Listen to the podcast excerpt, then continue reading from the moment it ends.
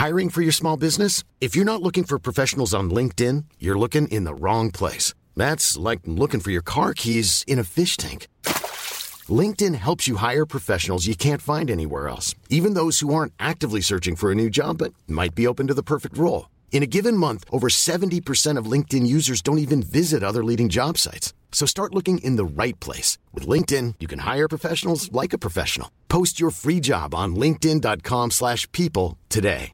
This is Paige, the co-host of Giggly Squad, and I want to tell you about a company that I've been loving, Olive and June. Olive and June gives you everything that you need for a salon quality manicure in one box. And if you break it down, it really comes out to $2 a manicure, which is absolutely insane. It's also so easy to get salon worthy nails at home with Olive and June. The difference between how your nails used to look when you did them yourself and now with the Manny system is a complete game changer. The best thing about Olive and June too is it's a quick dry. Dries in about one minute, lasts for five days, and full coverage in up to one to two coats. Visit oliveandjune.com slash perfectmanny20 for 20% off your first system. That's oliveandjune.com slash perfectmanny20 for 20% off your first system.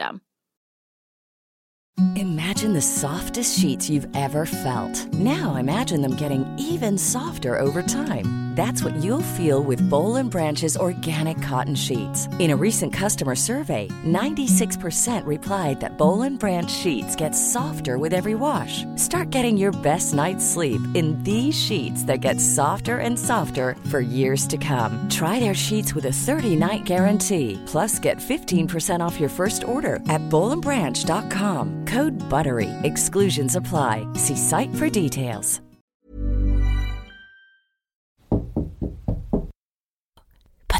Is a new radio.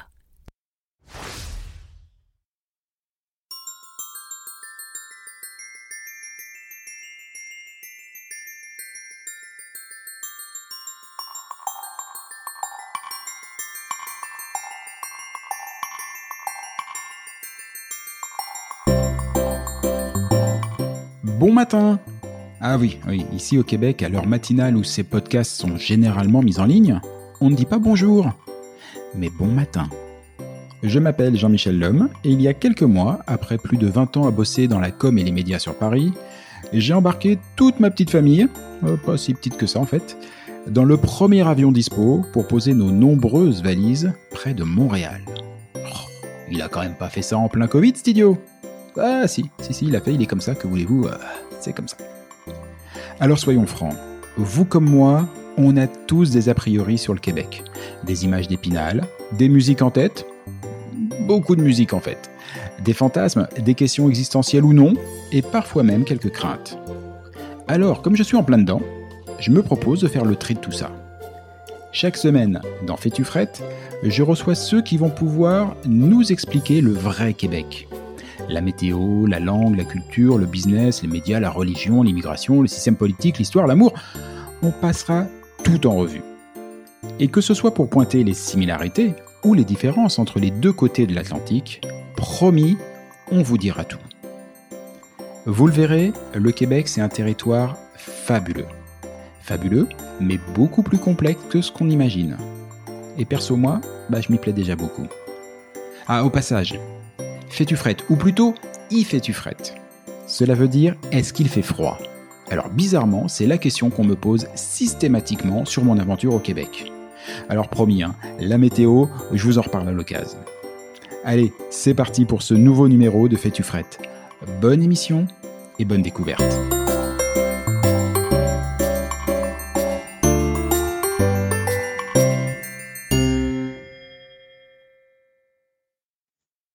La politique québécoise. Non, non, non, non, ne, ne t'enfuis pas tout de suite, ami auditeur. Bah, je sais, tu viens d'entendre le mot politique et chez toi, comme chez beaucoup d'autres, ces neuf lettres agissent comme un repoussoir.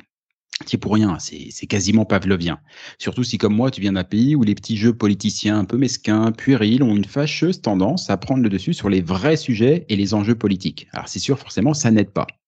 Mais non, non, tu verras, pas de ça aujourd'hui, inutile de fuir. Bien au contraire même, reste avec nous, car l'émission, tu vas voir, elle va te passionner. Elle va te passionner parce que si tu es ici, c'est que tu es curieux de la culture et de la société québécoise. Or, eh ben, difficile de faire l'impasse sur le sujet politique. Quels sont les points de divergence qui alimentent le débat? Quels sont les points de concorde qui font peuple? Quelles sont les lignes de fracture qui divisent? Quels sont les enjeux, les forces en présence, les, projets? et puis, et puis, et puis, et puis, puis, puis, aussi, à quoi correspondent tous ces noms que tu croiseras à chaque carrefour de chaque ville? Les Bourassa, l'évêque, Trudeau, Papineau et j'en passe. Et tu vas voir, cet épisode va aussi te passionner parce que notre invité est tout simplement passionnant. Politologue, historien et homme de communication, on l'entend notamment sur Radio-Canada, il raconte la politique québécoise comme personne. Salut Jean-Charles. Salut, salut.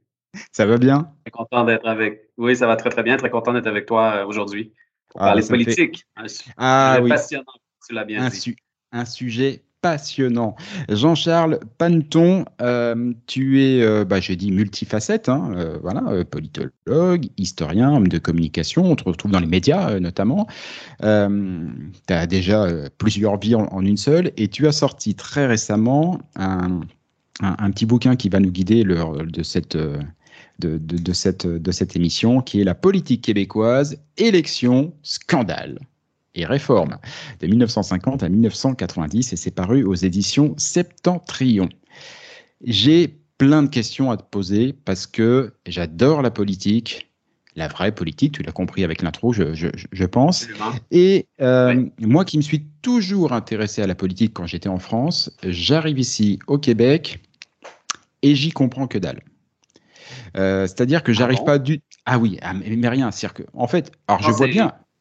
Pourtant, c'est en France, c'est quand même assez complexe, la question politique. Euh, donc, au Québec, euh, on peut mieux peut-être circonscrire les enjeux, peut-être un peu plus facilement. La France, c'est quand même assez complexe, oui, de par. Ah, mais je comprends, mais j'ai eu plus de 40 années pour m'y pour, habituer, donc ça finit par rentrer dans mon petit cerveau. là, j'en suis quelques, voilà, j'en suis qu'à quelques mois ici, et en plus j'ai l'impression que ça, sort de mes codes. Euh, d'ailleurs, la, première, euh, la, première facette de cette entrevue que je voudrais évoquer avec toi, c'est tout ce qui touche à l'organisation politique ici. Euh, je m'étais préparé à venir au Québec, hein, forcément, c'est un projet d'immigration prévu de longue date, mais alors j'avais complètement zappé, par exemple, que le Canada, c'est une monarchie.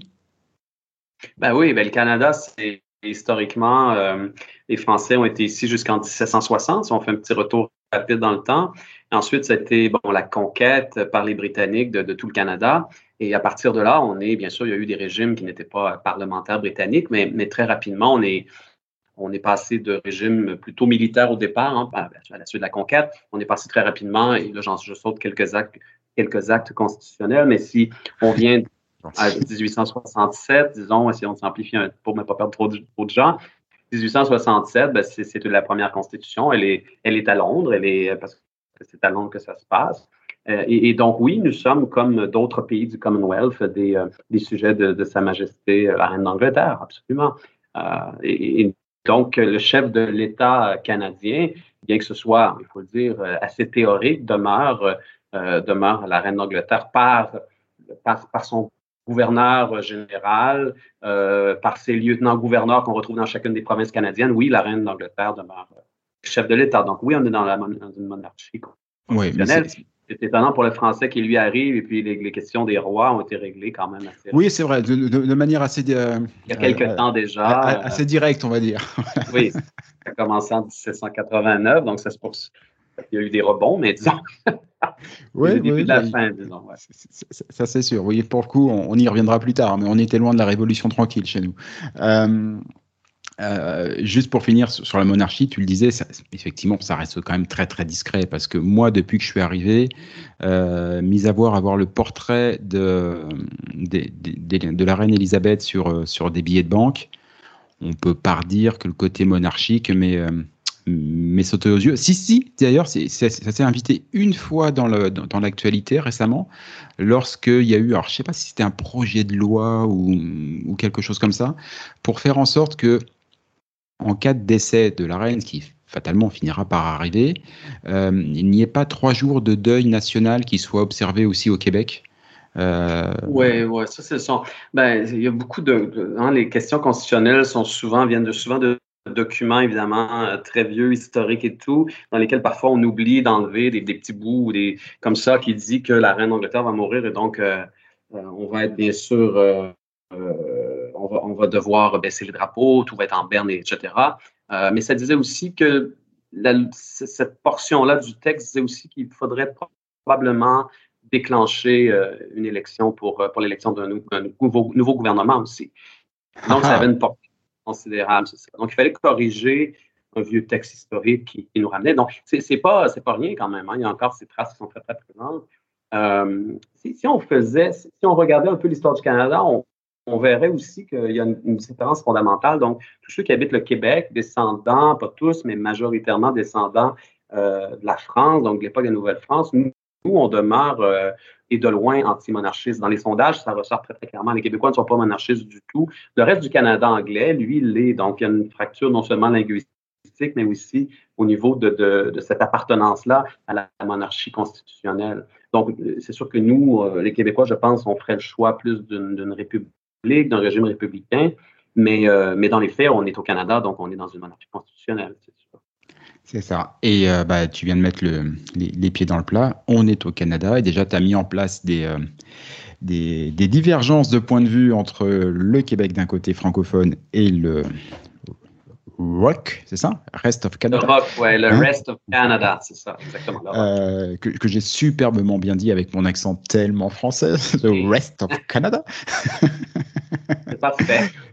Euh, bah, la deuxième grosse différence structurelle ici, c'est le fédéralisme. Voilà, quelque chose euh, d'un peu, d'un petit peu étrange pour nous, même si c'est un sujet qui a longtemps été, été évoqué. alors pas pour l'organisation de la France, mais plutôt dans une dimension européenne. Il y avait des pro-fédéralistes. Bon, ici, on est, voilà, on est dans un État, dans un État fédéraliste qui veut dire que bah déjà, il y a deux gouvernements, c'est tellement plus simple. Euh, il y a deux premiers ministres. Et euh, est-ce que tu peux juste nous expliquer, euh, j'imagine que c'est très complexe, mais à peu près comment se répartissent les, bah, les, pouvoirs, les, compétences. Les pouvoirs, voilà, exactement. Parce que pour moi, encore aujourd'hui, c'est pas super clair. Bon, alors écoute, tout, tout ce qui touche, euh, bon, en fait, tout ce qui n'est pas défini, commençons par ça, dans la Constitution, est automatiquement octroyé au gouvernement du Canada. Donc, si on a les télécommunications est un bon exemple, on ne pouvait pas penser en 1867, par exemple, que les télécommunications allaient exister comme elles ont existé par la suite. Donc, comme ça n'a pas été prévu dans la Constitution, c'est donc directement au gouvernement du Canada. Le gouvernement du Canada gère toute la question des relations internationales, euh, l'armée, euh, il y a des compétences, et là, c'est là que c'est plus compliqué, des compétences qui sont partagées. Bien sûr, il gère l'immigration, mais c'est un exemple de, compétences partagées puisque le Québec a signé un accord avec le gouvernement du Canada et, donc euh, on, peut choisir, on a une marge de manœuvre pour identifier, choisir les immigrants que nous allons recueillir ici au Québec.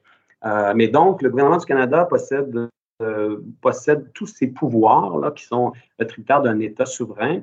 Et les provinces, elles, ont des compétences exclusives qui touchent plus à la santé. Donc, toute la question de la santé, ce sont les mhm. provinces qui les gèrent. L'éducation, entre autres. Euh, les richesses naturelles aussi. Euh, et un peu la culture. Mais la culture n'est pas exclusive non plus. Donc, c'est partagé aussi avec le gouvernement du Canada.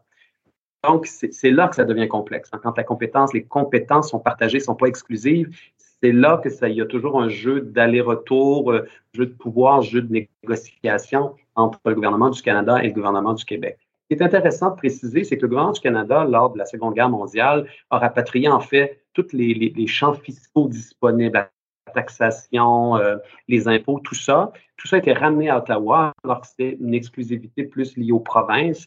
Et bien sûr, le gouvernement du Canada, après la guerre, n'a pas retourné ces champs de oh, taxation-là aux provinces. Alors, ce que ça fait, c'est qu'on parle souvent d'un déséquilibre fiscal, c'est-à-dire que les, missions, l'armée, les affaires extérieures, etc., ne sont pas des missions qui, nécessairement nécessitent euh, beaucoup d'investissement, disons ça comme ça, alors que les provinces, elles, ont, des, ont, des, euh, ont des questions qui sont comme la santé, l'éducation, qui coûtent énormément cher. Ce sont des, mm. ce sont des, des, domaines qui sont très, très, très euh, très cher à, gérer, à administrer tout ça. Et donc, il y a moins de moyens financiers dans les provinces souvent, si bien qu'on parle souvent d'un déséquilibre fiscal. Et ça, c'est une vieille guerre, disons, entre le gouvernement du Canada et le gouvernement du Québec et des autres provinces aussi. Les autres provinces aussi veulent plus, de, évidemment, de financement, plus de, champs de taxation qui leur permettraient de bien assumer l'ensemble de leurs compétences euh, qui sont exclusives c'est vrai, c'est vrai que moi, le, mon tout premier contact avec un, j'allais dire un petit peu ce rapport de force entre le gouvernement provincial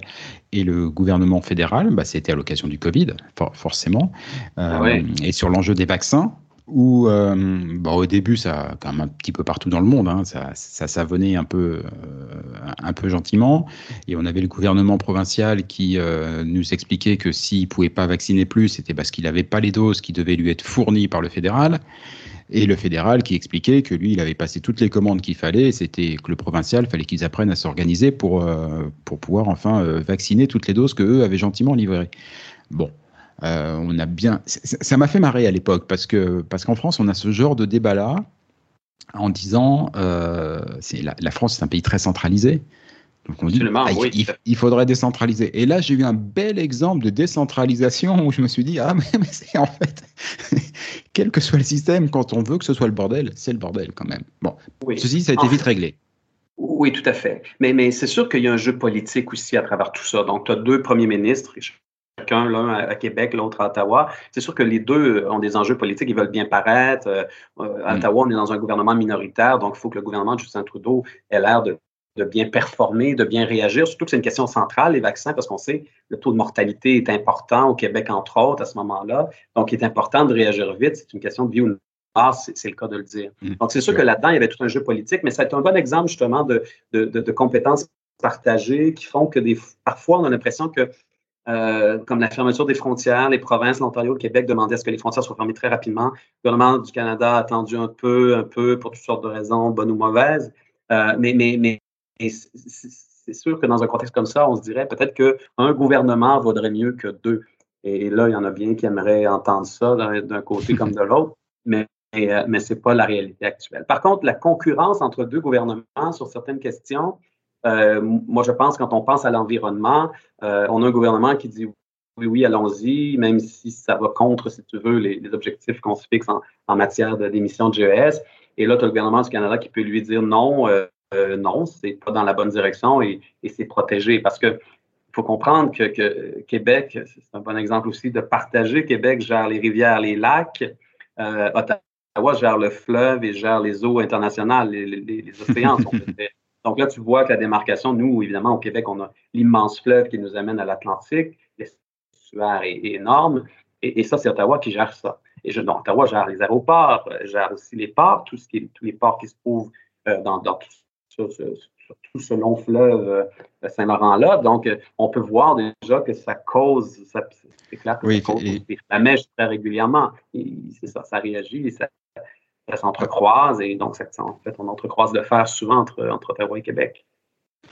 D'accord. Deux gouvernements et euh, ces deux gouvernements sont élus. Euh, sont, élus comment? Il y a des chambres représentatives. Euh, moi, en France, je connais l'Assemblée nationale et le, Sénat.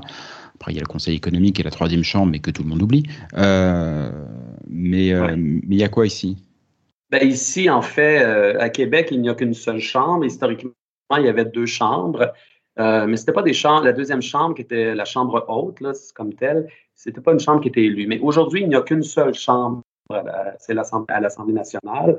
Euh, et, ce sont des députés qui sont tous élus, euh, chacun dans leur comté. Et le premier ministre, c'est un régime parlementaire britannique, quand hein, il faut le dire, c'est mm-hmm. vraiment ça. et le premier ministre, lui, est choisi à la tête de son parti, élu comme dans son comté, mais il n'est pas élu au suffrage universel. Donc, il est élu par les électeurs du comté et donc choisi par son parti. C'est ce qui en fait un premier ministre.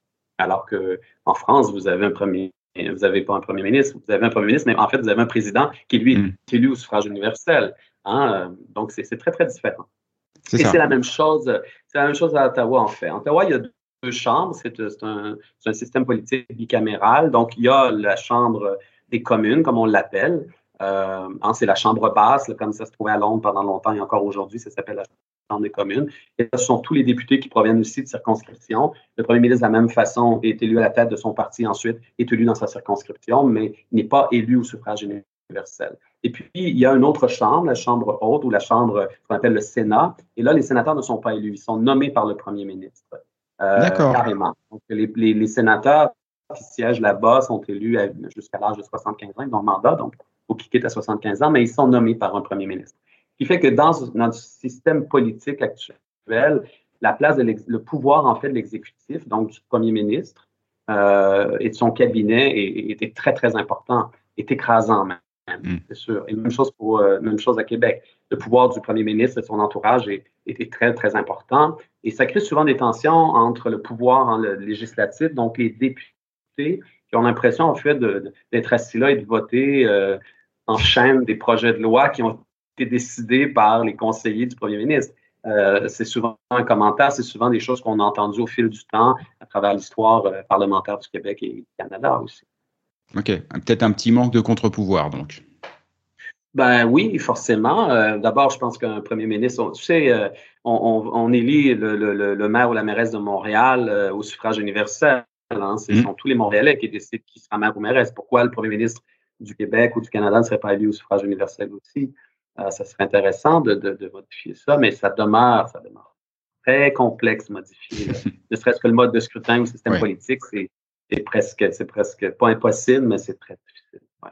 Ok, on a vu donc, euh, ben, on a vu la monarchie, on a vu le, fédéralisme avec les, avec les deux gouvernements, on a évoqué donc les députés et un peu les sénateurs euh, sur, le niveau fédéral, même si on a bien compris que c'était un petit peu un, petit peu à part.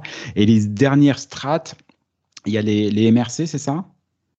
C'est les. Mais en fait, euh, en fait, la façon dont c'est fait, c'est que le gouvernement bon, du Canada, on l'a dit, ses compétences. Québec, le gouvernement du Québec et les provinces ont leurs compétences. Et des compétences des provinces, en fait, les provinces euh, ont, la responsabilité des municipalités des villes. Donc, tout ce qui est ville, l'administration municipale relève directement du gouvernement euh, du Québec et des provinces dans les autres, dans, le reste du pays.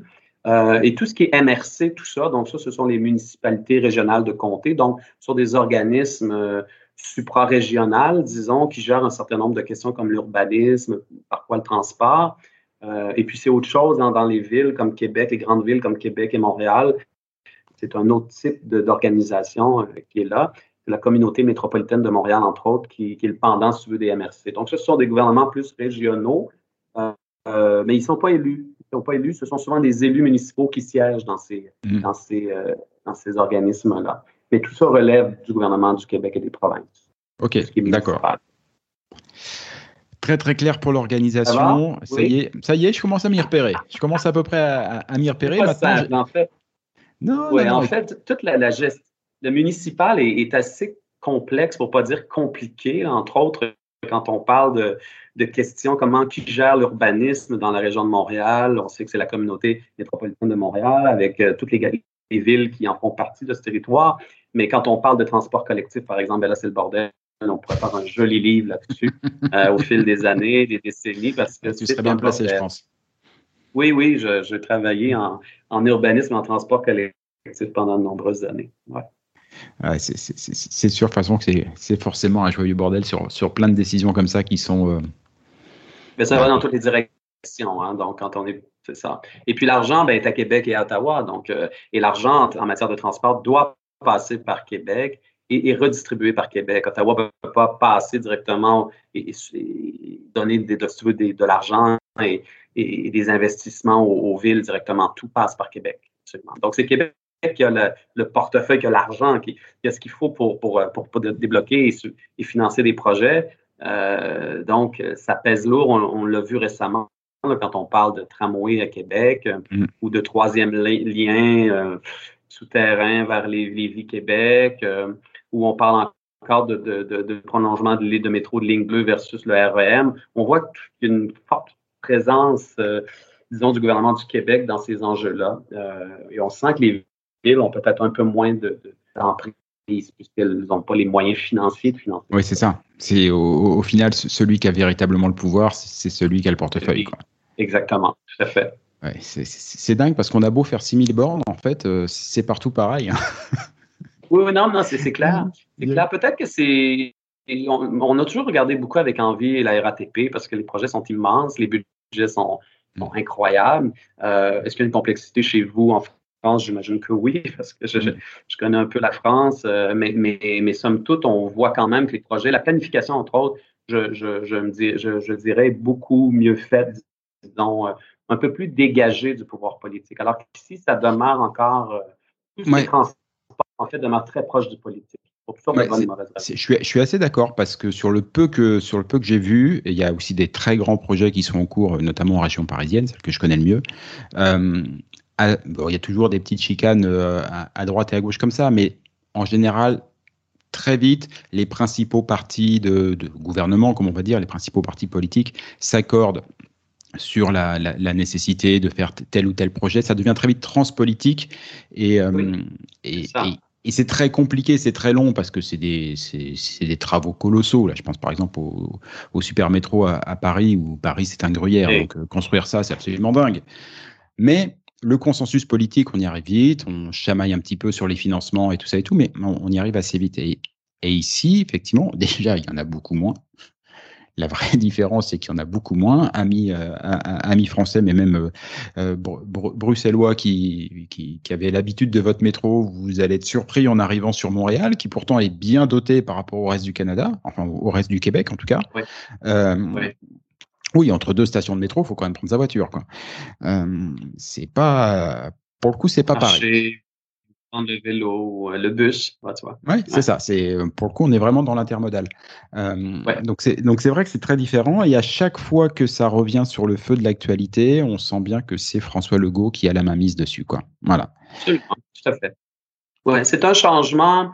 C'est que le gouvernement, si on entre dans les détails, on n'entrera pas trop, mais le gouvernement précédent, le gouvernement Couillard, avait créé la RTM, l'Agence régionale de transport euh, métropolitain, euh, qui devait planifier. Donc, c'est là qu'on on avait décidé de mettre des experts, donc formés au sein d'un conseil qui allait euh, autoriser, gérer, coordonner l'ensemble des grands projets de transport collectif dans la région de Montréal. Avec l'élection du gouvernement de François Legault, on a l'impression que cet, cet organisme-là n'est pas très intéressé à travailler avec. La preuve, c'est que souvent les décisions arrivent directement de Québec sans même que les acteurs régionaux montréalais en aient entendu parler. le projet du REM dans l'Est a été appris par la plupart des intervenants euh, oui, quelques jours avant son annonce. C'est quand même assez incroyable qu'on arrive avec une solution. Pas qu'elle n'est pas bonne, mais juste qu'elle elle a été téléguidée donc, euh, euh, depuis Québec, là, depuis, les, depuis Québec et la Caisse de dépôt. Oui, c'est ça. Pour le coup, on est vraiment hyper centralisé pour le coup. Voilà. C'est. Ça, c'est le cas. on revient dans la monarchie, on est, on, est à la limite sur le, sur le fait du roi. Euh, pour avancer dans l'émission, justement, euh, les, on, a commencé à, lancer quelques noms, Justin Trudeau, euh, François Legault, qui sont donc les deux premiers ministres. et en fait, pour l'instant, moi, j'ai beaucoup de mal à, à mettre ces personnalités-là sur un échiquier politique tel que je le connais en tout cas. C'est-à-dire que pour moi, venant de France, c'est assez binaire. Il y a la gauche, la droite. Je vois à peu près. Après, ça, bouge, mais voilà, j'arrive à peu près à placer les gens sur un échiquier. J'ai beaucoup plus de mal ici. Euh, et, j'ai deux questions à te poser du coup. C'est en gros, euh, bah, est-ce qu'on peut répartir déjà les partis politiques et les personnalités sur ce clivage un peu gauche-droite? Et comme je pense avoir une partie de la question, de la réponse, pardon, la deuxième question derrière, c'est quelles sont les autres grandes forces de, divergentes les grandes fractures politiques qui, euh, bah, transpercent la classe politique québécoise? Ben, la première partie de réponse, je dirais spontanément, c'est que on est, un ancien premier ministre, Jacques Parizeau, disait on est tous centristes. Donc, c'est peut-être pour ça que vous avez plus de difficultés, vous, les Français, quand vous arrivez ici, à, situer gauche-droite, ou peut-être que. Oui, c'est vrai. Euh, tout ça tend à changer aussi en échiquier politique bouge beaucoup, même en France, je pense, mais, mais il, y a quand même, il y a quand même la gauche est bien identifiée de la droite, bon, mais, mais il y a quand même, vous avez quand même aussi beaucoup de, centristes, disons ça comme ça. C'est peut-être pour ça que c'est plus difficile de tracer des limites. Euh, c'est beaucoup, je pense, certaines idées, certaines convictions, valeurs euh, qui définissent les, partis présentement. Euh, si on regarde le Québec, par exemple, le Parti québécois est un parti indépendantiste qui a longtemps euh, eu le vent dans les voiles à partir de 1976, élu avec René Lévesque, qui ont fait de grandes réformes pendant le premier mandat. Deuxième mandat, pas mal plus difficile à cause de la grande crise économique des années 80. Euh, c'est un parti qui, a été au pouvoir longtemps et c'est un parti qui était toujours en dualité hein, parce que notre système politique euh, et notre, notre, mode de scrutin favorise les deux partis. Difficile de faire un troisième parti dans notre système, mm-hmm. ça se peut, mais c'est plus difficile. Et donc, pendant longtemps, ça a été euh, partagé entre donc, ce Parti québécois-là et le Parti libéral qui, lui, euh, est né au 19e siècle et qui est là depuis longtemps et qui est un peu le parti de, des gens d'affaires. Et c'est un parti centre, beaucoup axé sur les finances, la bonne gestion des finances publiques, par exemple. Pas trop nationaliste non plus, hein, pas trop à, euh, oui, à certaines périodes de son existence, comme dans les années 60 avec Jean Lesage, euh, puis avec René Lévesque, qui était aussi au Parti libéral à ce moment-là. Oui, c'était plus nationaliste, plus autonomiste et tout. Mais, ça, quand, généralement. Juste interromps là-dessus, quand tu dis nationaliste, c'est plutôt au sens autonomiste. Plutôt au sens autonomiste, oui, tout à fait. je dis ça parce qu'effectivement, le, mot nationalisme a, peut-être un autre sens, une autre dimension, euh, notamment, notamment en Europe. Là, c'est l'autre grande ligne de fracture, c'est l'autonomie ou non euh, du, Québec et jusqu'à quel niveau euh, du Québec par rapport au Canada. C'est la défense de, de, la culture et de la langue française, mais aussi des prérogatives de l'Assemblée nationale, des pouvoirs politiques que le Québec possède. Euh, parce qu'il y a eu, on pourrait en parler longtemps, mais dans l'histoire, il y a eu euh, des, périodes où on a voulu réduire, en fait, on a voulu un peu tasser certains pouvoirs que le Québec possédait, notamment en matière linguistique, parce que c'était menaçant pour la, construction d'un grand Canada bilingue, parce qu'on croit beaucoup au bilinguisme dans le Canada. The rest of Canada, comme on disait tantôt. Euh, et, et, donc, ce qui joue, c'est Parti québécois plus indépendantiste, un peu à gauche, mais très centre quand même, parce qu'on a aussi parlé beaucoup d'équilibre budgétaire. Parti libéral plus fédéraliste, variable parfois, un peu nationaliste à une certaine époque. On sent que ça revient un petit peu, le Parti libéral du Québec, vers un, autonomisme québécois ou un peu moins branché sur les valeurs canadiennes, disons. Euh, et puis, euh, ben, la CAQ, c'est une coalition de, libéraux et, et, de péquistes et de ce qu'on appelle les adéquistes est un parti qu'on pourrait dire centre, encore une fois, mais un peu peut-être à droite, disons ça comme ça. Ça vient de l'ADQ, euh, qui était un petit peu plus à droite. Hein. Donc, ça, c'est la CAQ, mais la CAQ a un discours euh, autonomiste, pas nécessairement autonomie dans le sens de, faire l'indépendance, pas ça du tout, mais plus dans le sens de protéger les acquis du Québec, comme on dit, défendre la langue, la tradition, tout ça, puis on le voit avec la, loi qu'a qui a présenté euh, dernièrement le gouvernement Legault en matière linguistique. C'est ça. On voit que on retourne vers une tradition de défense de la culture et de la langue française. Euh, il reste qui? Ben, il reste Québec solidaire, qui lui est plus à gauche, effectivement. C'est aussi un parti indépendantiste comme le Parti québécois, euh, mais plus à gauche. Et, et, Québec solidaire défend aussi, jusqu'à un certain point, un grand thème qui est très, très cher au Canada anglais, qui est le multiculturalisme. Donc, de reconnaître la part de, de toutes les communautés euh, d'immigrants qui sont venus au Canada puis qui ont construit le Canada. Donc, euh, c'est un thème que, nous, au Québec, avec lequel on, nous, on défend plutôt un interculturalisme. Euh, on défend, on veut éviter le communautarisme. Hein, c'est ce qu'on veut éviter de faire mm. au Québec. On veut créer quand même une société où tout le monde se sent à l'aise, sans oublier toutefois euh, leurs origines et leur culture d'origine ou leurs acquis des pays d'où ils viennent, c'est sûr. C'est l'une des autres grandes lignes de fracture euh, politique, justement, ce rapport euh, à, ben, l'intégration, à l'immigration, à l'assimilation selon les, angles de vue euh, qu'on va avoir sur le sujet Oui. Ben, il faut comprendre au départ, c'est peut-être ça qu'on n'a pas mentionné, mais le Québec, c'est 8 millions de, grosso modo, de francophones sur un continent nord-américain de, de, de, quoi, de plus de 300 millions 360, je crois, oui. 360, hmm. c'est ça, on est presque, on s'en va vers le 400 millions. Donc, euh, et nous, on était 6, on est rendu 8, mais, mais on voit que la proportion, elle est, donc, on parle d'Amérique, donc les États-Unis, le Canada, le Québec, c'est un tout petit îlot francophone.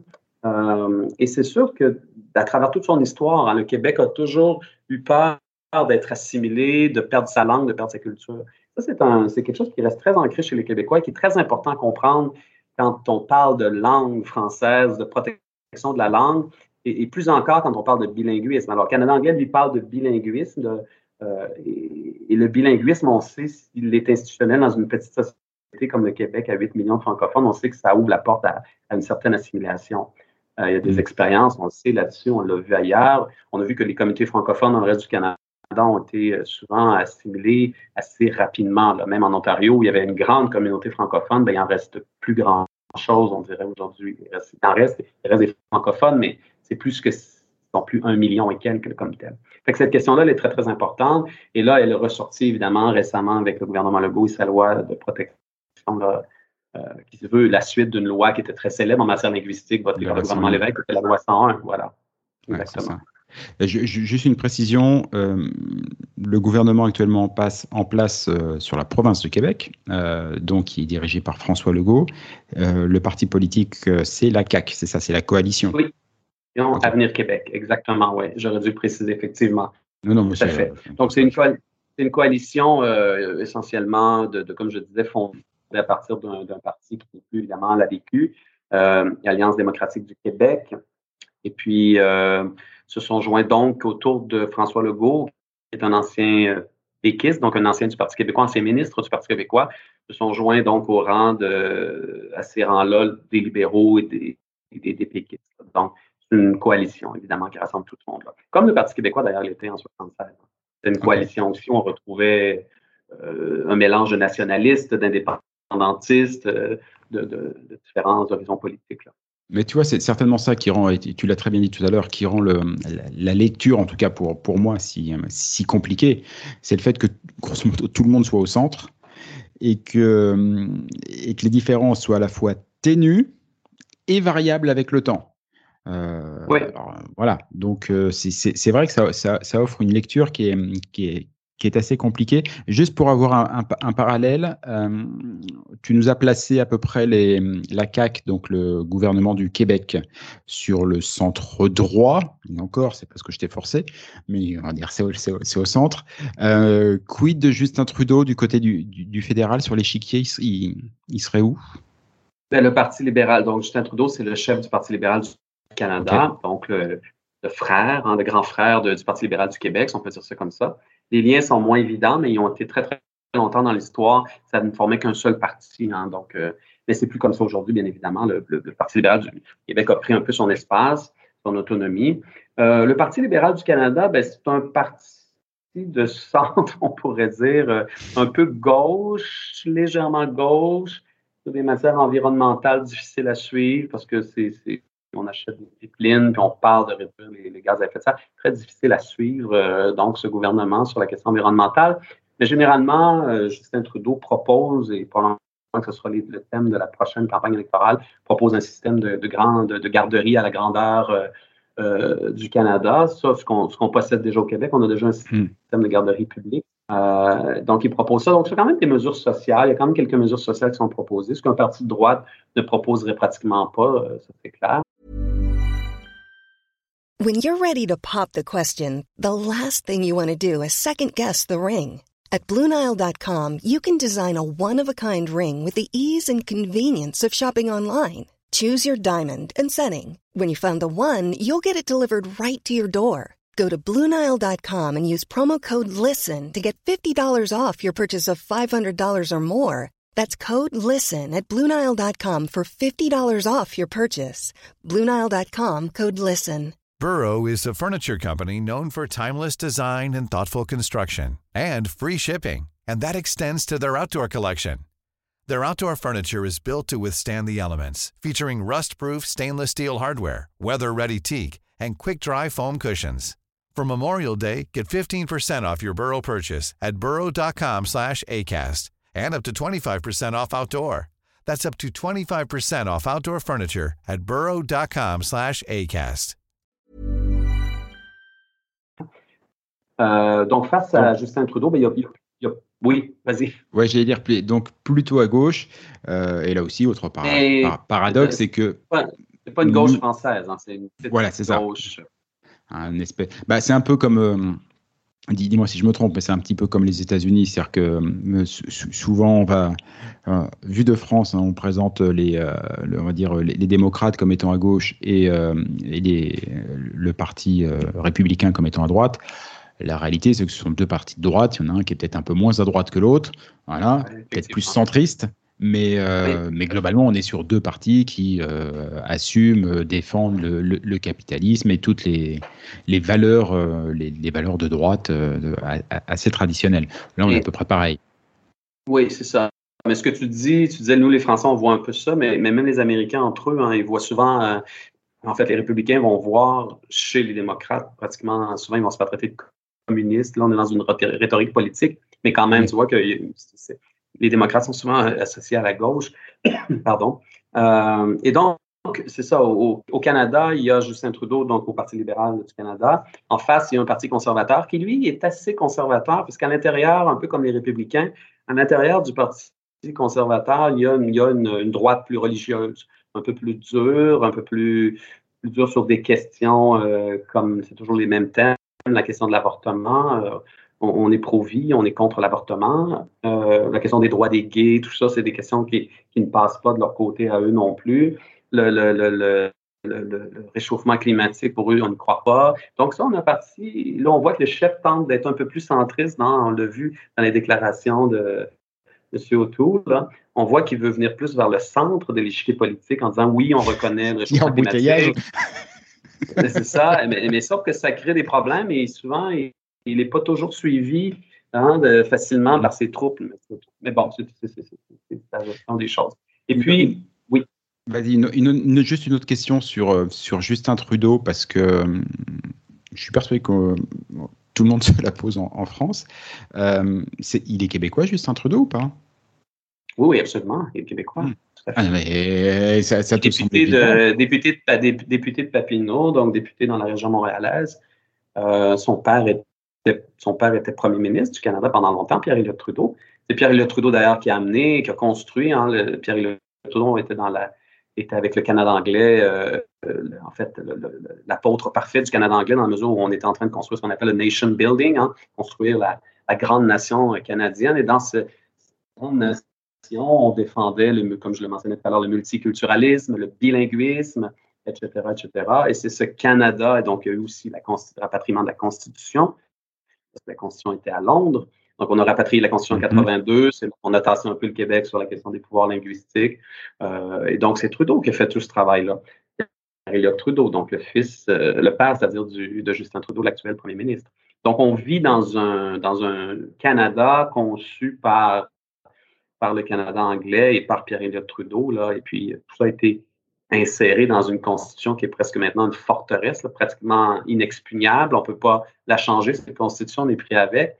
Trudeau s'est assuré, Pierre-Éliott Trudeau s'est assuré de ça, il le disait lui-même, euh, donc depuis 82. Et on n'a pas le Québec, le gouvernement du Québec, qu'importe les gouvernements, n'ont jamais signé cette constitution. Donc, ça crée un drôle de, climat. C'est ce qui explique un peu que les deux systèmes politiques soient toujours en concurrence, hein, le canadien et le québécois sont toujours en concurrence. Donc, nous, on veut plus de français, on veut des lois françaises. On ne veut qu'une seule langue au Québec. Le Canada veut deux langues. Le Canada euh, veut, être bilingue, même si dans les faits, il est, pas mal unilingue. Mais, euh, mais donc, ça, nous aide à comprendre un peu euh, que ces deux systèmes-là, ces deux gouvernements-là soient toujours en perpétuelle concurrence. C'est vrai que cette concurrence, je l'ai véritablement, bon, outre la, la chicane dont, dont, on parlait tout à l'heure sur, sur, sur, la vaccination, sur, sur, les vaccins, mais pour quel sujet euh, je dirais presque normal, euh, mais je l'ai vu cette concurrence euh, très politicienne pour le coup. Euh, après ben, les derniers, euh, l'un des derniers attentats qu'il y a eu en France avec euh, l'assassinat du, du professeur Samuel Paty, oui, où, ah où, tout de suite il y, a une, il y, a une, espèce de prise de distance de la part de, de, de Justin Trudeau. Euh, laissant entendre dans un premier temps que grosso modo la France ne se serait pas bien euh, euh comportée vis-à-vis d'une communauté et que cela pouvait, si ce n'est justifié, au moins donner des explications sur euh, sur ce qui s'était passé, qui était horrible. Et, et alors tout de suite, François Legault qui prend la balle au bon qui euh, prend euh, lui un soutien indéfectible euh, à la République française jusqu'à prendre son téléphone pour appeler pour appeler Emmanuel Macron et surtout le faire savoir. alors que derrière, pendant près d'une semaine, je crois, Justin Trudeau a été interrogé tous les jours pour savoir s'il avait enfin parlé au président français et que visiblement ils avaient des problèmes d'agenda. oui, effectivement. Mais, on voit tout de suite la différence. Hein. Ça, ça, parle de multiculturalisme.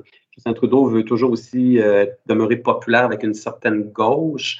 C'est une gauche qui remet en question tout. Certains diraient qu'une une extrême gauche, woke à la limite et tout. Euh, il tient à ça. Il y a eu, je t'ai vu aussi l'incident qu'il y a eu à l'Université d'Ottawa. C'est vrai. Dans le cadre d'un cours, une professeure a évoqué, a utilisé le mot en haine. pendant son cours, même dans un contexte historique, en ayant bien précisé le cadre théorique dans lequel on travaillait à l'école, en classe. Malgré tout, tout ça, il y a des étudiants qui n'ont pas accepté qu'elle utilise ce mot-là, donc elle était, elle était sévèrement blâmée. Et encore une fois, le Québec s'est levé debout en disant, écoutez, euh, c'est pas acceptable dans un cadre universitaire que les gens échangent et quand c'est bien posé et qu'on utilise certains mots pour leur donner leur donner leur sens historique et tout, ben euh, il faut euh, il faut leur donner cette liberté euh, universitaire là, c'est important, la, liberté d'expression. Et, Trudeau ne s'en est pas mêlé non plus. Donc on voit là aussi en mm. des comme des, des, cas qui sont un peu parallèles l'un à l'autre, qui sont intéressants et qui dénotent justement les, les de valeurs de ces systèmes politiques-là qui sont, très différents. C'est ça, on, est quand même sur un, espèce euh, de, de, dire d'embouteillage, comme on disait tout à l'heure, de, des, des, partis politiques et des positionnements qui sont tous en centre, au centre, et pourtant, mal, malgré ça, on a quand même des, clivages qui sont assez forts, euh, soit parce qu'ils sont exprimés, soit parce qu'ils sont tus. Voilà, quand tu disais, euh, Justin Trudeau ne s'en est pas mêlé, il a bien senti que c'était euh, que c'était très très compliqué. juste un élément de lecture pour ceux qui nous écoutent et qui sont pas au Canada et qui ne comprennent pas ce que c'est que le mot haine ou le mot en haine. Moi, je vais le dire parce que j'ai le droit, c'est le mot nègre, qui avait donc été effectivement, dans l'occasion d'un cours, remis dans son contexte, hein, voilà, de, de l'époque, euh, et euh, voilà, qui a fait, euh, qui, qui, qui, a fait, qui a fait, qui a fait scandale, en tout cas, qui a créé une polémique très très forte polémique, parce que je crois qu'on est allé jusqu'à l'éviction de de, de, l'enseignant. Euh, je sais plus si l'éviction était temporaire ou, ou, définitive. Enfin voilà, grosse polémique et effectivement, ça fait partie des choses. Moi, qui par exemple m'ont pu me surprendre en arrivant ici, c'est que ce mot-là, je, quand je suis arrivé, c'était quasiment la polémique du moment et il m'a fallu presque deux semaines pour savoir ce dont on parlait puisque personne ne prononçait le mot. On disait toujours N-word ou le mot. Personne n'ose le prononcer et du coup, je ne comprenais pas. Je, voilà, donc euh, bon, élément de lecture euh, pour, pour vous qui, qui n'êtes pas ici. Et tout ça, c'était ça. Il faut aussi, il faut, aussi dire euh, que, que, tout ça dans un contexte d'extraordinaire hypersensibilité euh, bien sûr. importé des États-Unis. Euh, je ne dis pas qu'il n'y a pas de racisme au Québec ou au, Canada du tout, c'est pas ce que je dis, mais ce que je veux dire, c'est que le contexte était explosif foncé avec le cas de George Floyd. Donc, euh, ça s'est fait aussi dans un contexte comme ça. Donc, oui, et puis, celui des États-Unis. En, Europe, on a aussi pas mal de, de, de sujets qui, d'affaires qui, bah, qui qui s'inscrivent parfaitement dans la lignée de, de, ce qui a pu se passer avec euh, George Floyd et qui crée une hypersensibilité à, toute, euh, à, à, toutes ces questions. Ce qui était euh, effectivement assez étonnant dedans, c'est la manière dont politiquement, pour en revenir au sujet, l'un s'est emparé du sujet et entre guillemets, il a dit bah moi je vous dis ce que je pense. Et l'autre était avait beaucoup de choses à faire visiblement, mais pas pas, pas ça. Voilà. Mais on voilà, on est vraiment là. On est dans sur, ces chiffres. C'est un bel exemple de comment les deux gouvernements ne euh, fonctionnent pas toujours, euh, en fait, fonctionnent rarement à l'unisson. Euh, d'ailleurs, c'est juste par rapport à ça, sur cet exemple-là, même si ça n'avait pas forcément de portée, j'allais dire, très organisationnelle, mais il y a eu un espèce, j'allais dire, d'interventionnisme du Québec dans une politique internationale, puisque François Legault appelle Emmanuel Macron. Alors évidemment, on le ressent très vite ici, puis c'est évident. Tu le disais tout à l'heure, 8 millions de francophones dans 360 millions d'anglophones. Forcément, on va chercher des alliés là où ils sont. Donc il y a évidemment une, une grosse proximité entre la France et le Québec et il y est euh, très souvent fait référence. Ça m'a aussi, euh, ça m'a aussi étonné. Très souvent fait référence. Ceci étant dit, normalement, la politique internationale, les relations internationales, c'est plutôt chasse gardée du fédéral et à cette occasion au provincial, mais aussi effectivement lorsqu'on parlait de bah, déjà des élections américaines euh, avec euh, bah, Joe Biden euh, ou, Donald Trump, ou même cette question de la réouverture des, frontières, qui est visiblement très importante pour, pour le Québec, on a senti qu'il y avait quand même un interventionnisme aussi de la part du Québec, et là aussi une ligne qui n'était pas super claire sur qui peut décider quoi et faire quoi. Ben, pour répondre, pour, répondre à ça, il faudrait qu'on fasse un petit retour rapide dans le temps. Euh, c'est à partir des années. en fait, les provinces peuvent ouvrir euh, des délégations dans le monde sur des questions, sur des thèmes. Ils peuvent le faire sur sur, des questions comme économiques, des bureaux d'affaires. Donc, l'Ontario l'a fait. c'est un exemple. La province a ouvert dans plusieurs pays des bureaux d'affaires pour, intensifier, si tu veux, les échanges économiques avec certains mmh. pays. Le, Québec l'a fait, donc l'a fait avec quelqu'un que je connais bien parce que j'ai fait un livre sur lui, c'est Georges-Émile Lapalme. Euh, Lapalme, et, c'est l'un des textes du, livre, si on revient là, on revient au début Super. de, cette présentation. bon retour. Hein. Euh, Lapalme, lui, avait une vision, en fait, pour lui, toute la révolution euh, tranquille là, qui s'est mise en place en 1960, pour lui, cette révolution-là devait d'abord et avant tout être culturelle et aussi basée sur la langue française.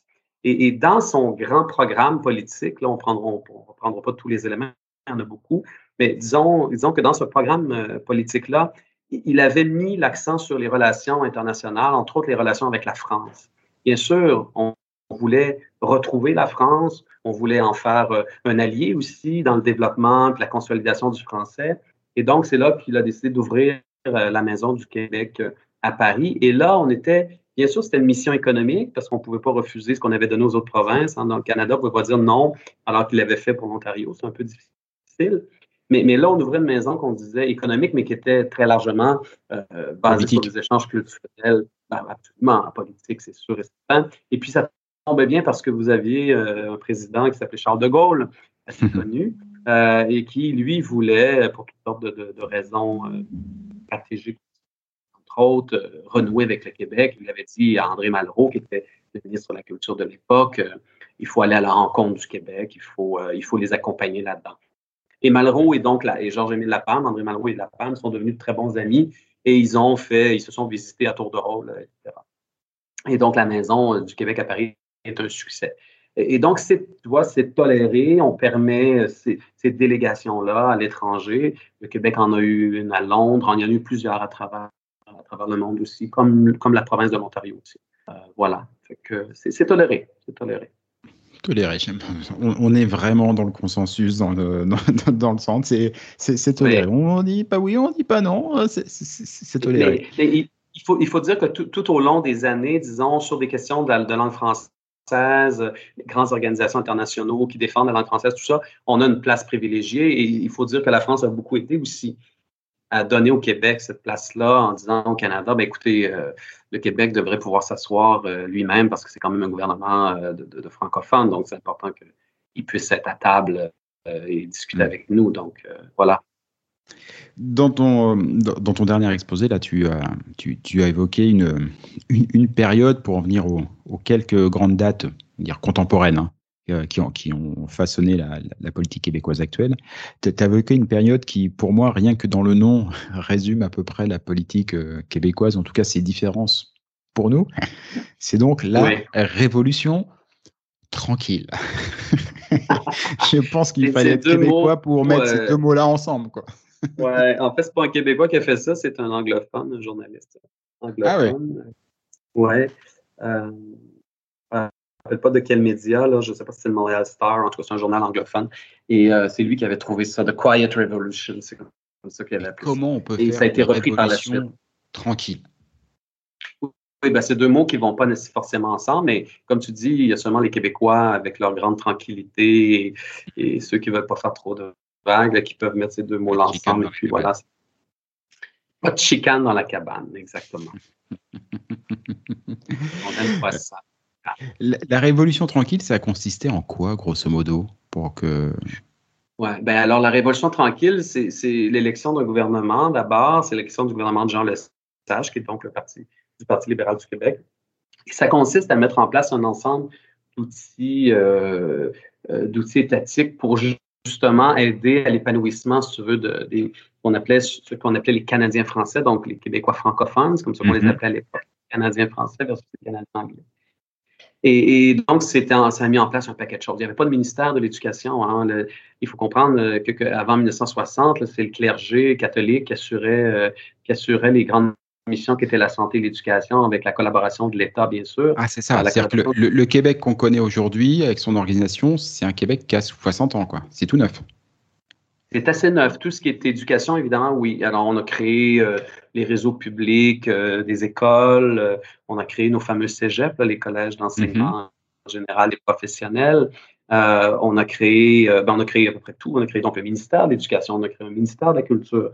on a mis en place un paquet d'outils de développement économique qui sont aujourd'hui devenus très puissants. on, a, on a créé Hydro-Québec pratiquement. Hydro-Québec existait, mais c'est un peu à cette époque une coquille vide. Va nationaliser en fait, on doit dire étatiser, doit étatiser 11 grandes compagnies hydroélectriques privées anglophones pour les ramener à Hydro-Québec et faire d'Hydro-Québec un levier de développement économique qui soit puissant et permettre aussi aux, Canadiens français qui étaient sous-scolarisés, plus pauvres, par peuple conquis, donc, de, gagner des postes, de retourner à l'école, de gagner des postes et de, devenir ingénieur, d'occuper des professions qu'ils n'occupaient pas traditionnellement. Donc, il y a Hydro-Québec y a aussi la Caisse de dépôt et placement, qui est un outil économique formidable aussi. Euh, et donc, tous ces grands outils, toutes ces grandes réformes-là ont été mises en place sur un très court laps de temps. Euh, 1960 à 1963, peut-être 64 maximum. Après ça, il y a un ralentissement dans les réformes. Euh, mais, mais, donc, on donne une poussée incroyable au Québec. Le Québec est aussi jeune, la Révolution tranquille fait aussi référence aux années 60. La première moitié, tout le moins, elle est belle, elle est un peu hippie, elle est, le Québec est très, très jeune, la proportion des jeunes est, très élevée dans la population. C'est un Québec qui vibre, c'est un Québec qui va chanter, c'est un Québec qui va s'amuser, c'est un Québec qui va danser avec tous ces grands chansonniers, avec bon, euh, tous ceux qui, sont, qui vont animer cette culture-là comme telle. Donc, c'est un Québec qui est très intéressant. Ce n'est pas qu'étatique, ce n'est pas qu'une révolution, en place par les, politiciens, mais c'est plus que ça. Ouais, c'est vraiment plus que ça. Euh, et les autres dates après bah, contemporaines, dis-moi si je me trompe, donc il y a cette révolution tranquille qui vraiment pose les bases de, de ce qu'est le Québec aujourd'hui sur un plan un État moderne, absolument. Voilà, euh, et qu'on ressent tous les jours, effectivement, euh, aujourd'hui. Et les deux, deux, deux, autres grandes dates et là, on en vient à la grande fracture qu'on a évoqué tout à l'heure. Ce sont les deux référendums euh, pour ou contre l'autonomie du Québec. Ouais, en fait, c'est plus compliqué. Encore une fois, les Québécois euh, étant tranquilles, n'aiment pas trop. Donc, la première, le premier référendum, la question est un peu euh, alambiquée, très complexe. Les gens ne sont pas trop sûrs de comprendre. En fait, on y va petit pas, on ne veut pas trop effrayer les Québécois. Alors, on leur dit, écoutez, on voudrait que vous nous disiez oui à un premier, un démarrage d'un processus euh, de négociation avec, le gouvernement du Canada pour, pour aller chercher plus de pouvoir, renégocier les pouvoirs au sein de la, Confédération canadienne. Euh, et si jamais le gouvernement du Canada nous disait non, on reviendrait en référendum pour vous demander à ce moment-là d'entamer un processus menant à l'indépendance du Québec. Donc, ça, c'est la première. Ah ouais, elle est sympa la question. Une question, de, une question de 10 lignes comme ça, c'est moi j'aurais pu l'écrire. Euh, c'est Elle était très français dans la question. exact. Pour le coup, ouais, elle, aurait été pondue par l'administration hein, française, j'aurais pas été surpris. Euh, ceci dit, dans toute gentillesse. Euh, et puis le deuxième référendum, mais là on est dans une question où on parle aussi beaucoup d'association. Hein. Tourne autour de indépendance, souveraineté, association encore une fois, c'est un peu comme révolution tranquille. Hein. C'est mettre deux mots ensemble pour, pour un peu atténuer l'impact de quelque chose qui serait un petit peu trop difficile à assumer si on mettait un seul mot. Alors, c'est quoi? C'est la souveraineté, l'association. Si tu es souverain, est-ce que tu es associé? Donc, c'est la grande question. Alors, on propose une souveraineté X, donc du gouvernement du Québec, de l'État québécois, associée au reste du Canada, donc une association économique qui serait plus de type, euh, à l'époque, on disait la communauté économique européenne. On prenait ça comme modèle. Mm-hmm. Euh, donc, c'est ça qu'on voulait mettre en place. Mais encore une fois, là, on est passé très, très proche. Hein. Le premier référendum, c'est 40% qui ont dit non. Euh, pas 40% qui ont dit non, 40% qui ont dit oui, 41% qui ont dit oui, et, tout le reste a dit non. Et dans le deuxième référendum, là, on est presque à 50-50, hein, moins quelques, quelques, quelques votes. Donc là, on est passé très, très proche. Mais après ça, donc, après cet échec, pourtant, où on est proche, parce que c'était quelle date? La deuxième fois est encore meilleure. Ça, c'est en 1995. Ouais. OK. Donc, euh, assez récent. oui, oui, c'est ça. Mais donc, après le référendum euh, de 95, euh, là, c'est la, grande dormance, comme si on avait vraiment perdu ce combat jamais. Et, là, ben, c'est là qu'on a eu des gouvernements très provinciaux, comme on aime le dire, donc qui sont, sont parfaits dans la des choses, mais qui n'ont pas de vision nationale, si on peut dire, ou mm-hmm d'autonomie de l'État québécois. Donc, c'était plus des gouvernements provinciaux qui ont quand même fait des choses, il faut le dire. Il ne faut pas dire qu'ils n'ont rien fait, c'est sûr. Mais, mais, dans les limites des États, euh, dans les limites ça, Ils se sont juste écartés de ce sujet-là qui a longtemps été un sujet, en tout cas, de, clivage majeur. Ils s'en sont écartés, ils l'ont mis sous le tapis et ils, sont, et ils ont géré, plus ou moins bien selon les points de vue, mais ils ont géré, c'est ça. Exactement.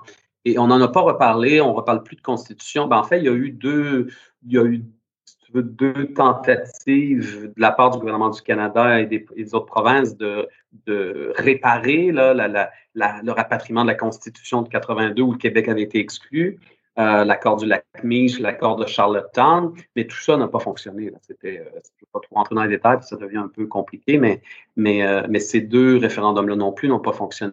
Donc, il y a des échecs des deux côtés. Il y a des échecs autant dans l'option indépendantiste que dans l'option fédéraliste. Et donc, c'est l'absence totale de débat sur la question constitutionnelle depuis, depuis, depuis déjà un bon bout de temps. On n'en parle plus. Alors, du coup, pour, euh, pour se projeter un petit peu vers, vers l'avenir, toi qui connais si bien la politique québécoise, euh, parce que là, tu as la gentillesse d'aller, euh, j'allais dire, à l'essentiel et de prendre des grands raccourcis, mais je pense que l'émission pourrait durer facilement 24 ah heures si on, si on devait. Voilà, si, on devait. Euh, qu'est-ce que tu vois comme étant les prochains, euh, les prochains enjeux? Voilà, je sais qu'il y, a des, il y a des élections qui arrivent euh, prochainement. Il y a des élections municipales, mais il y a aussi des élections fédérales, en tout cas. Si elles ne sont pas encore annoncées, on en parle de, de plus en plus. C'est quoi les gros enjeux des, bah, des prochains scrutins, selon toi? Mais si on prend, si on va du côté fédéral, du côté du gouvernement du Canada, je pense que euh, Justin Trudeau va vouloir euh, se doter d'un gouvernement majoritaire parce que là, il est minoritaire, donc dépendant des autres partis en Chambre pour voter, par exemple, le budget, etc. Ah oui, c'est vrai. On, a un premier ministre qui est minoritaire. Absolument. Donc, il doit se concilier, la, il, doit être conciliant avec les, les partis d'opposition. Euh, ça, c'est plutôt facile, je dirais, avec le, NPD, dont on n'a pas parlé tout à l'heure, on n'a pas fait le tour complet, mais nouveau Parti démocratique, qui est un parti un peu plus à gauche.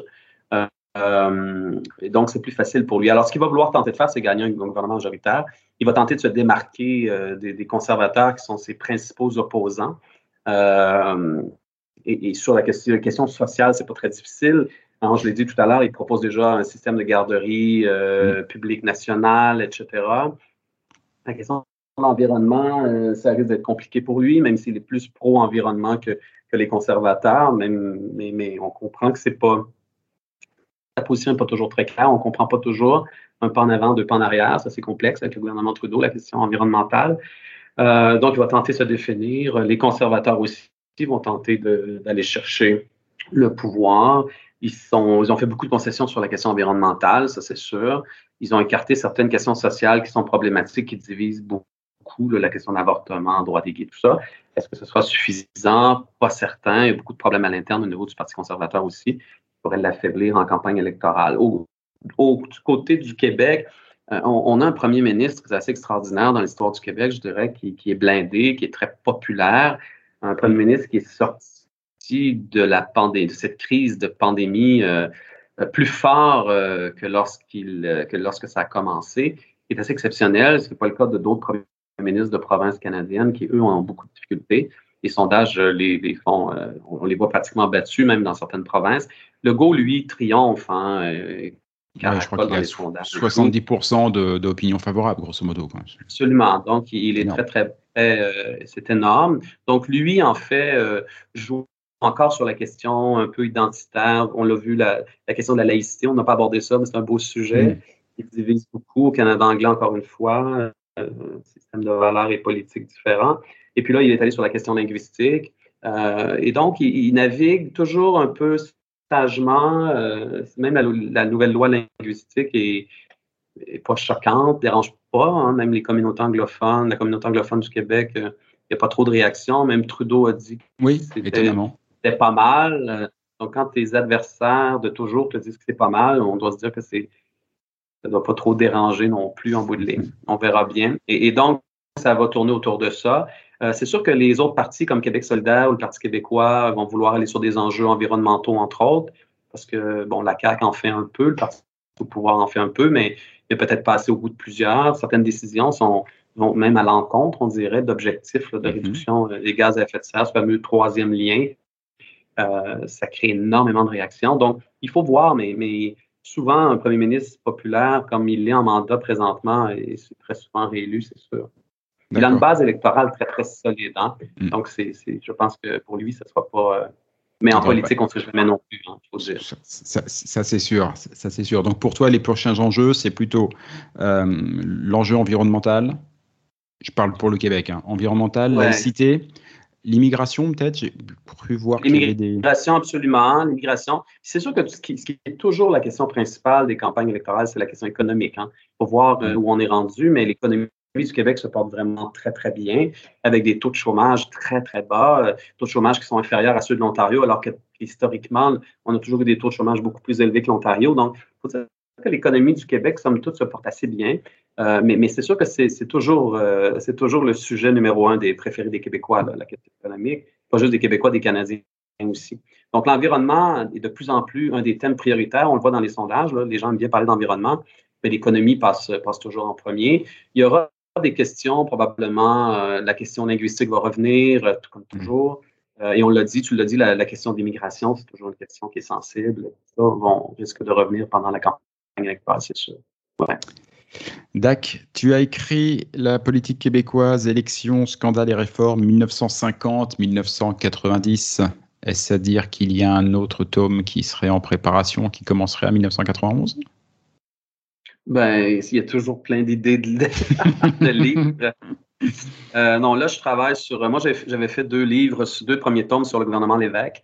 Et là, je suis en train de finaliser l'autre, le, le, troisième tome. Et c'est le troisième et dernier tome sur le gouvernement Lévesque. Ça couvre le deuxième mandat, en fait, qui n'est pas évident nécessairement à cause de la crise économique et tout. Pas facile à écrire non plus. Hein. C'est la fin d'un homme politique assez exceptionnel, là, René Lévesque. Euh, mais il y a un autre projet ensuite euh, dont je ne peux pas parler tout de suite, mais qui va toucher à l'histoire, évidemment, politique québécoise. Euh, donc, la recherche est en partie faite, mais, là, il faut que je, me mette à, finaliser l'écriture du, troisième tome du gouvernement Lévesque, c'est sûr. Bon, et eh ben dès que c'est fait, tu me fais signe, on en reparle.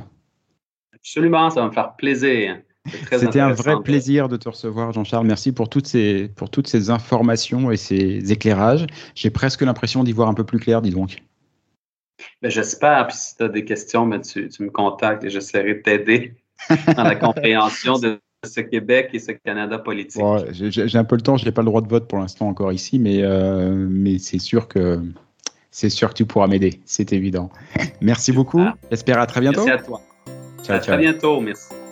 Au revoir.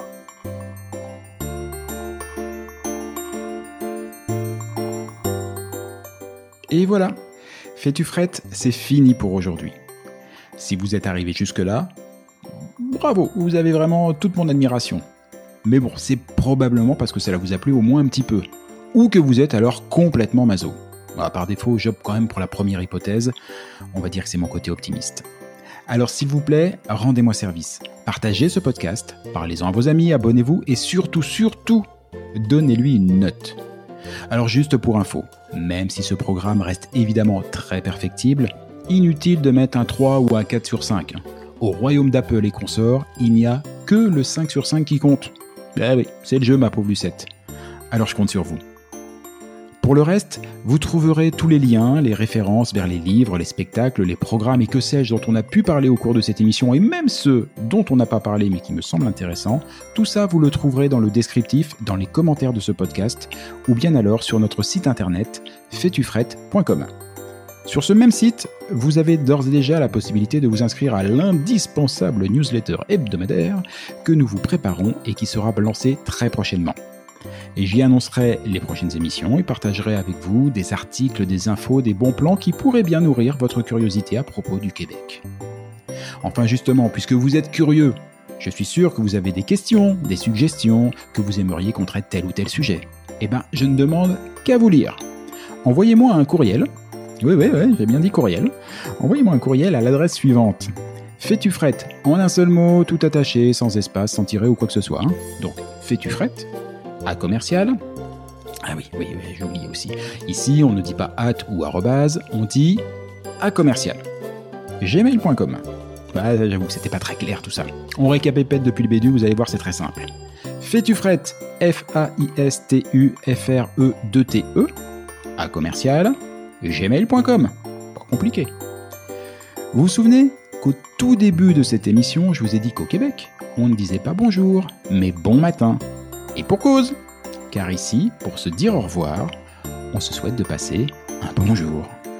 Alors bonjour à tous et à tantôt